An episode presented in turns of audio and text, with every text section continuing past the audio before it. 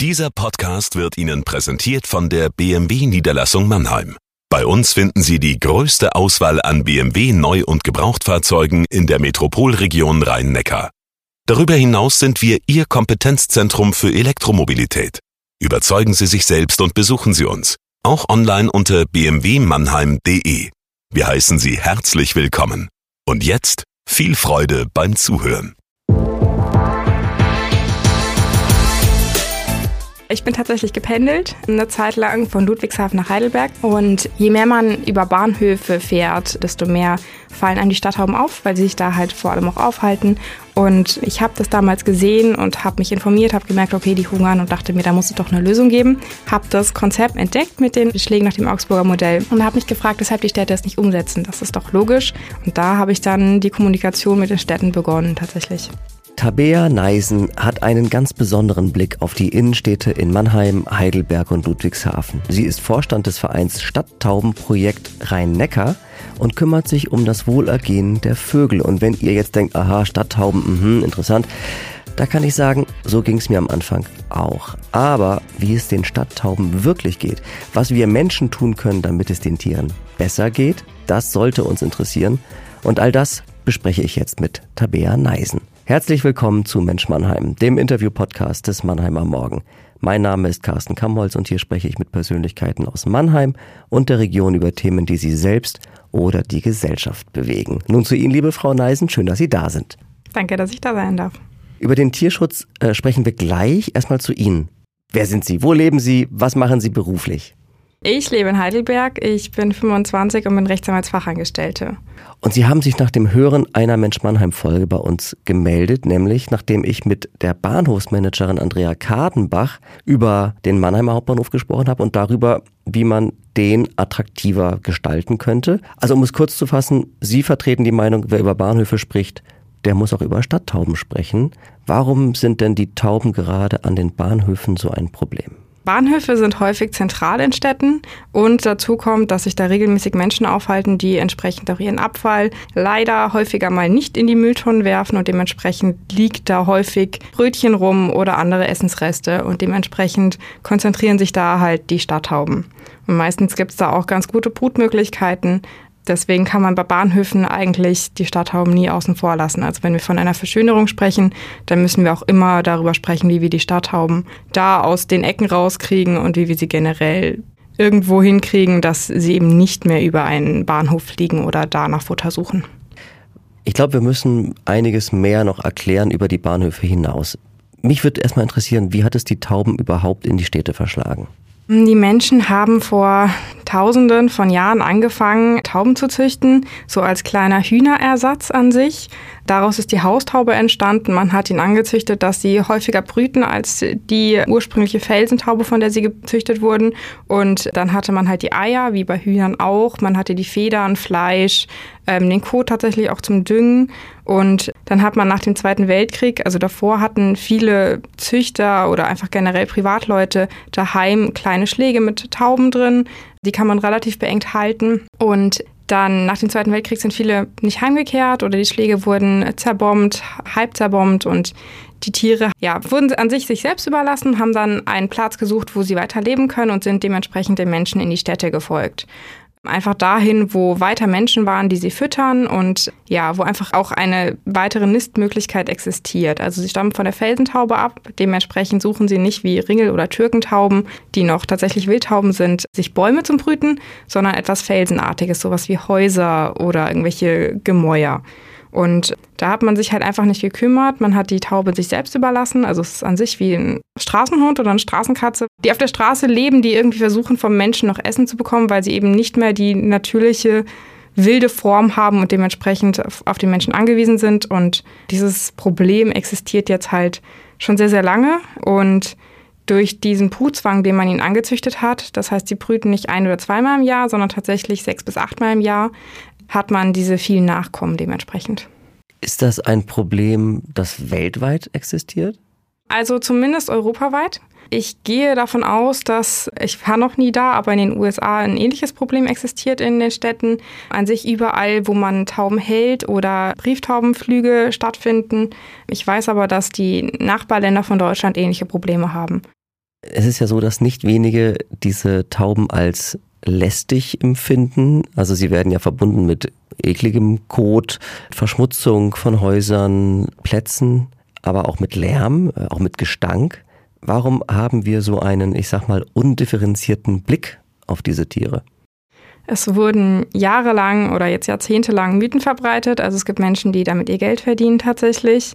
Das sind äh, Schädlingsbekämpfungsfirmen, wobei man da anmerken muss, dass Stadthauben normalerweise nur Lästlinge und keine Schädlinge sind. Was heißt das? das? Also an sich das Wort kommt davon, dass sie uns lästig sind.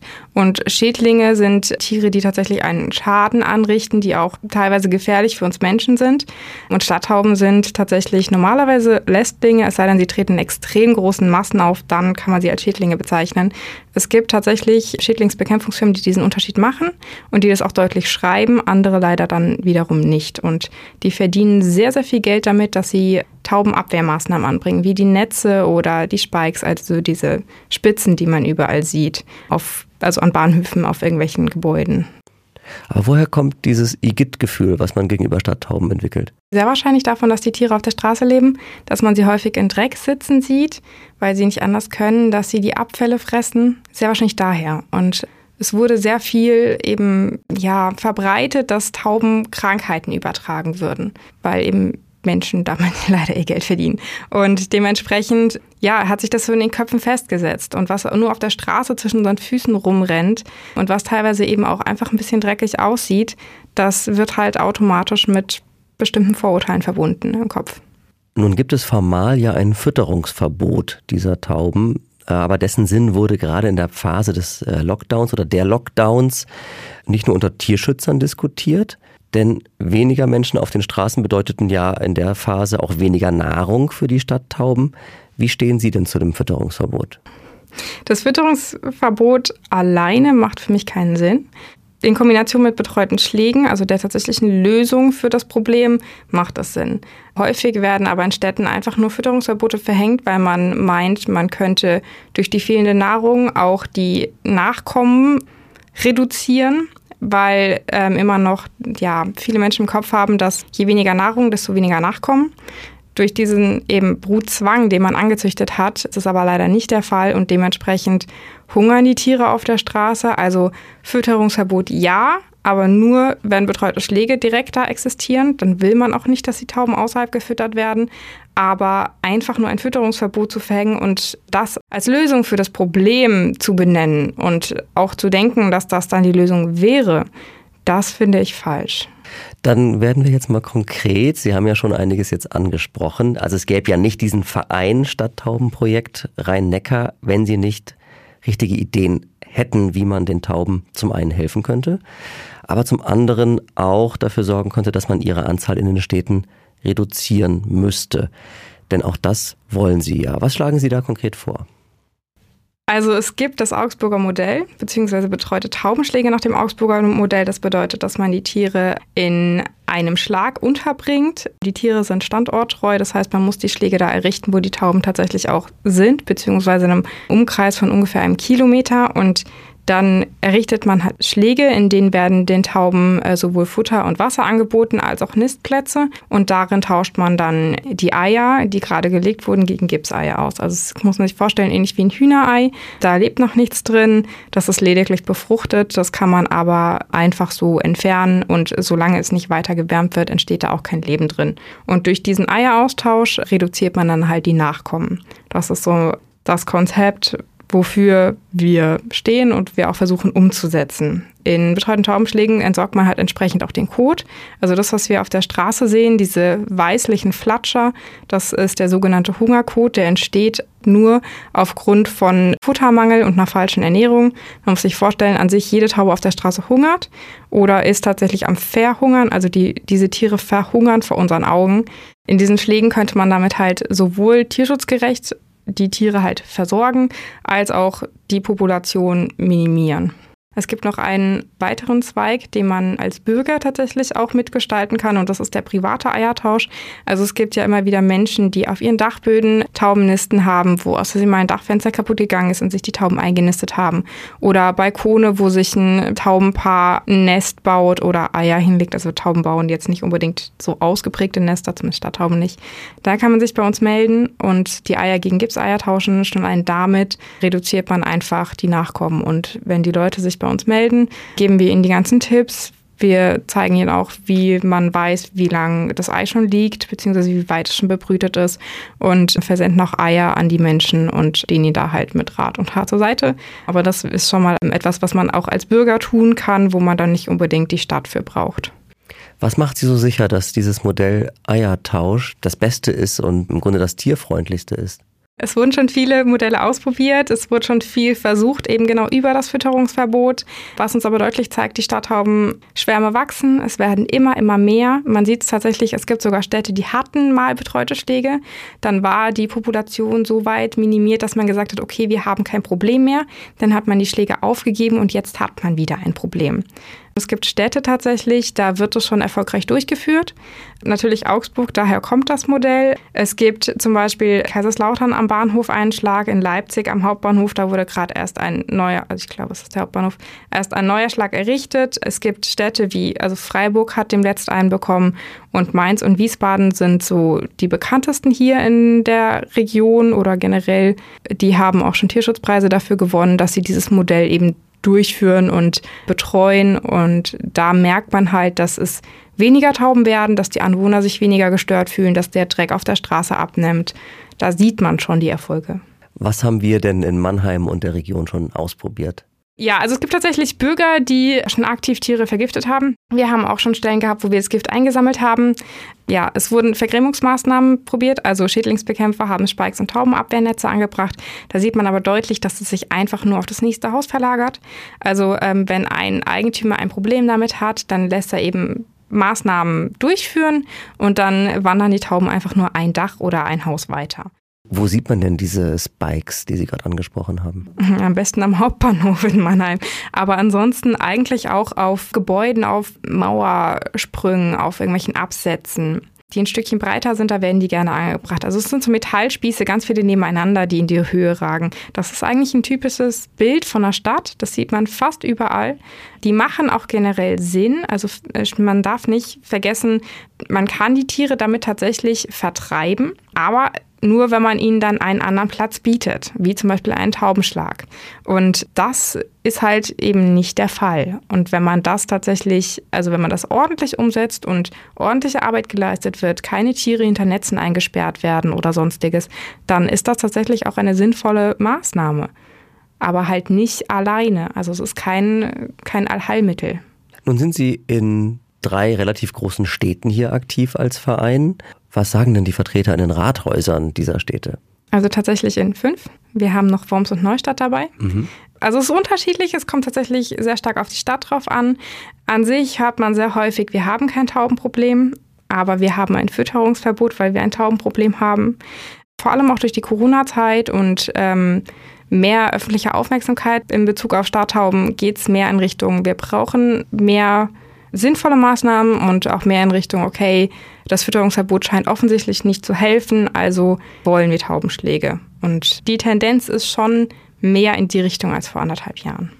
Ich frage mich ja, wie viele von diesen Stadttauben es wohl in Mannheim eigentlich gibt. Weiß man das? Leider nicht, also es ist unklar, es werden auch keine Zählungen durchgeführt. Wir gehen aber generell von Tausenden aus. Also ähm, nicht Hunderte und auch nicht 50, sondern tatsächlich Tausende. Wir als Verein werden demnächst eine Zählung durchführen, um einfach mal einen Überblick zu kriegen und da auch tatsächlich Zahlen liefern zu können. Wie viele müssten es in einer Stadt wie Mannheim sein, dass man sagen kann, also das ist jetzt eine wirklich gesunde Population von Stadttauben und denen geht es auch gut in dieser Stadt? So wenig wie möglich. Also wir werden es nie auf Null reduzieren können. Das funktioniert einfach nicht, auch weil regelmäßig äh, Tiere dazukommen. Eine Reduktion an den Stellen, äh, wo sich sehr viele Tauben aufhalten, die wir Hotspots nennen, um oder auf ein Viertel, wäre tatsächlich wünschenswert. Also wenn wir 400 Tauben haben, runter auf 100 oder noch weniger. Aber Stadttauben grundsätzlich in einer Stadt zu haben, das ist normal. Ja, das wird sich auch nicht ändern tatsächlich. Man wird auch nie komplett alle, also nie 100 Prozent der Tauben in Schläge bekommen. Und wir haben regelmäßig einen Zuwachs. Also wir lesen leider immer wieder Tiere auf, die von ihren vorherigen Haltern ausgesetzt wurden oder Tiere von Züchtern, die die Tiere für Brieftauben, für den Brieftaubensport züchten und dann auch fliegen lassen. Die landen teilweise in Städten und finden nicht mehr zurück, beziehungsweise schaffen es nicht mehr zurück und die schließen sich den Starttaubenschwärm an und dementsprechend werden wir nie auf Null kommen. Als ich mich angefangen habe, über Stadttauben zu informieren äh, in Vorbereitung dieses Gesprächs, habe ich mich gefragt, gibt es eigentlich auch noch andere Tiere, die wir menschlichen Stadtbewohner gar nicht auf dem Schirm haben, aber auf dem Schirm haben sollten? Straßenkatzen, tatsächlich. Dafür gibt es genauso Menschen, die sich einsetzen und äh, Straßenkatzen werden häufig unterschätzt. Gibt es tatsächlich auch eigentlich in jeder Stadt in Deutschland und das Einzige, was wir dagegen machen können, ist die Tiere zu kastrieren, zu sterilisieren und da wächst auch die Population immer weiter, weil es Besitzer von Hauskatzen gibt, die ihre Tiere rausgehen lassen, also die Freigänger sind und die dann teilweise sich mit den Straßenkatzen paaren oder andersrum Katzen, die zurückgelassen werden von ihren vorherigen Besitzern und die ja haben ein ähnliches Problem wie die Stadthauben, also sie haben keinen Besitzer mehr, bräuchten aber eigentlich einen Menschen, der sich kümmert und auch da kann man über die Geburtenkontrolle die Population verringern in dem Fall eventuell sogar, wenn wir in Richtung einer Kastrationspflicht für alle Katzen, auch für die, die einen Besitzer haben, gehen, tatsächlich eventuell sogar auf Null bringen. Sie haben am Anfang des Gesprächs uns ja verraten, dass Sie Rechtsanwaltsfachangestellte sind.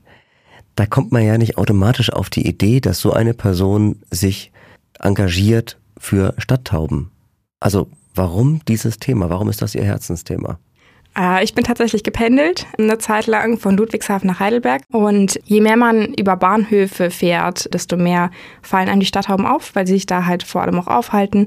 Und ich habe das damals gesehen und habe mich informiert, habe gemerkt, okay, die hungern und dachte mir, da muss es doch eine Lösung geben. Habe das Konzept entdeckt mit den Schlägen nach dem Augsburger Modell und habe mich gefragt, weshalb die Städte es nicht umsetzen. Das ist doch logisch. Und da habe ich dann die Kommunikation mit den Städten begonnen tatsächlich. Und wie ging es dann weiter? Sie sind dann über den Verein in das Thema richtig rein oder schon vorher, ohne dass Sie in diesem Verein waren? Ich habe tatsächlich als Privatperson angefangen, bin aber 2019 zum Verein gekommen, also relativ kurz danach und wurde dann äh, zur Vorsitzenden gewählt und habe dann die Kommunikation weitergeführt über den Verein selbst. Ich habe ein bisschen was davor gemacht, aber jetzt nicht jahrelang. Also da wurde zum Glück schon der Verein gegründet.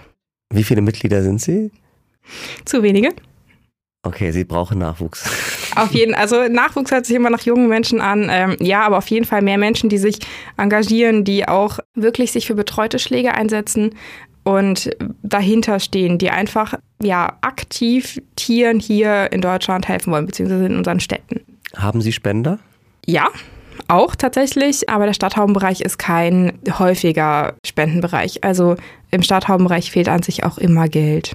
Also wer weiß, wer uns jetzt hier hört, das ist jetzt Ihre Chance, einen Aufruf zu starten. Hoffentlich ganz viele mit Geld, die tatsächlich den Sinn dahinter sehen, dass wir für die Stadthauben ein nachhaltiges, langfristig wirksames Konzept vertreten und das umsetzen wollen und die auch tatsächlich die Vorteile für alle sehen. Also sowohl für die Tauben selbst natürlich, aber was man nicht vergessen darf, auch für Gebäudebesitzer, für Ladenbetreiber, weil die sich auch immer wieder mit Stadttauben ärgern müssen. Für die Städte selbst wegen der ganzen Straßenreinigung, für die Deutsche Bahn, weil auch die Bahn regelmäßig ja, Probleme mit Stadttauben hat. Die RNV selbst teilweise auch. Also ich meine, überall in der Stadt sieht man den Code, der entfernt werden muss. Also eigentlich ein Thema, das jeden hier betrifft. Also wer weiß, wem dieses Gespräch dabei geholfen hat, jetzt mit einem etwas veränderten Blick durch die Stadt und vielleicht auch durch die Bahnhöfe zu laufen. Vielen Dank schon mal dafür. Aber bevor wir jetzt zum Ende kommen, bitte ich Sie noch die folgenden drei Sätze zu beenden. Erstens, meine ganz persönliche Motivation als Tierschützerin ist, ähm, nachhaltige Konzepte im Bereich Tierschutz umzusetzen und den Bürgern nahezulegen. Zweitens, eine Stadt ganz ohne Tauben wäre. Unrealistisch. Okay. Drittens, meine schönste Erfahrung mit Stadttauben war.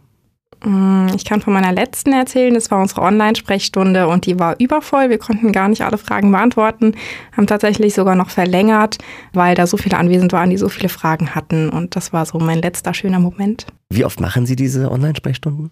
Ähm, ungefähr alle zwei Wochen, mittwochs abends zwischen 19 und 21 Uhr. Wir schreiben das immer auf unsere Facebook-Seite und erstellen da einen Link beziehungsweise auch eine Veranstaltung, ähm, wo die Leute dann über Zoom teilnehmen können. Alles klar. Liebe Tabea Neisen, ich habe viel gelernt und ihr, liebe Hörerinnen und Hörer, hoffentlich auch. Ihnen herzlichen Dank für das Gespräch. Danke auch. Eine Sache ist mir aber noch wichtig. Wir haben beim Mannheimer Morgen einen neuen sehr unterhaltsamen Morgen-Newsletter mit dem Namen Guten Morgen Mannheim. Und wer schon am frühen Morgen bestens informiert in den Tag starten will, kommt an diesem Newsletter definitiv nicht vorbei. Abonnieren könnt ihr ihn ganz einfach. Den Link zur Anmeldung findet ihr in der Beschreibung zu dem Podcast. Vielen Dank für eure Aufmerksamkeit. Das war Mensch Mannheim, der Interview-Podcast des Mannheimer Morgen. Und bitte schickt uns weitere Ideen und Vorschläge für neue Folgen. Schreibt am besten an podcast.marmo.de. Und natürlich freuen wir uns, wenn ihr diesen Podcast abonniert. Bis zum nächsten Mal in zwei Wochen mit mir, Carsten Kamholz, bei Mensch Mannheim.